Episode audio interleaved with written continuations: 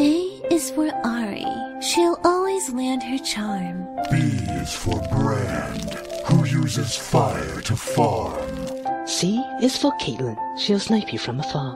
D is for Dare. Draven, the league's greatest star. E is for Ezreal, who kites you all day. F is for Fiddlesticks. Happy birthday!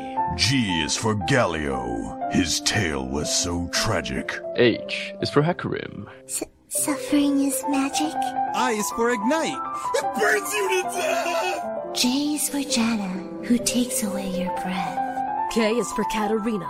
She spins and you die. L is for Lulu. You defy.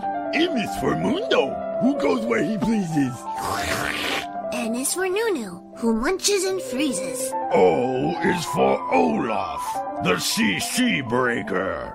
P is for Pantheon, who always wanted to be a baker. Q is for Quinn, who tags out with valor. R is for Rise, who's desperate for power. S is for Singed. His poison trail is quite contagious. T is for Tarek, whose gems are truly, truly outrageous.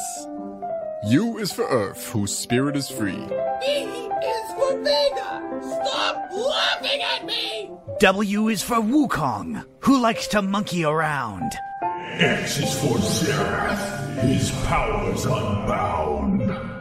Y is for Yi, the master of Wuju style.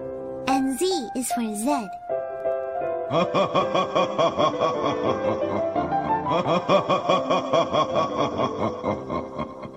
你能应付这个吗？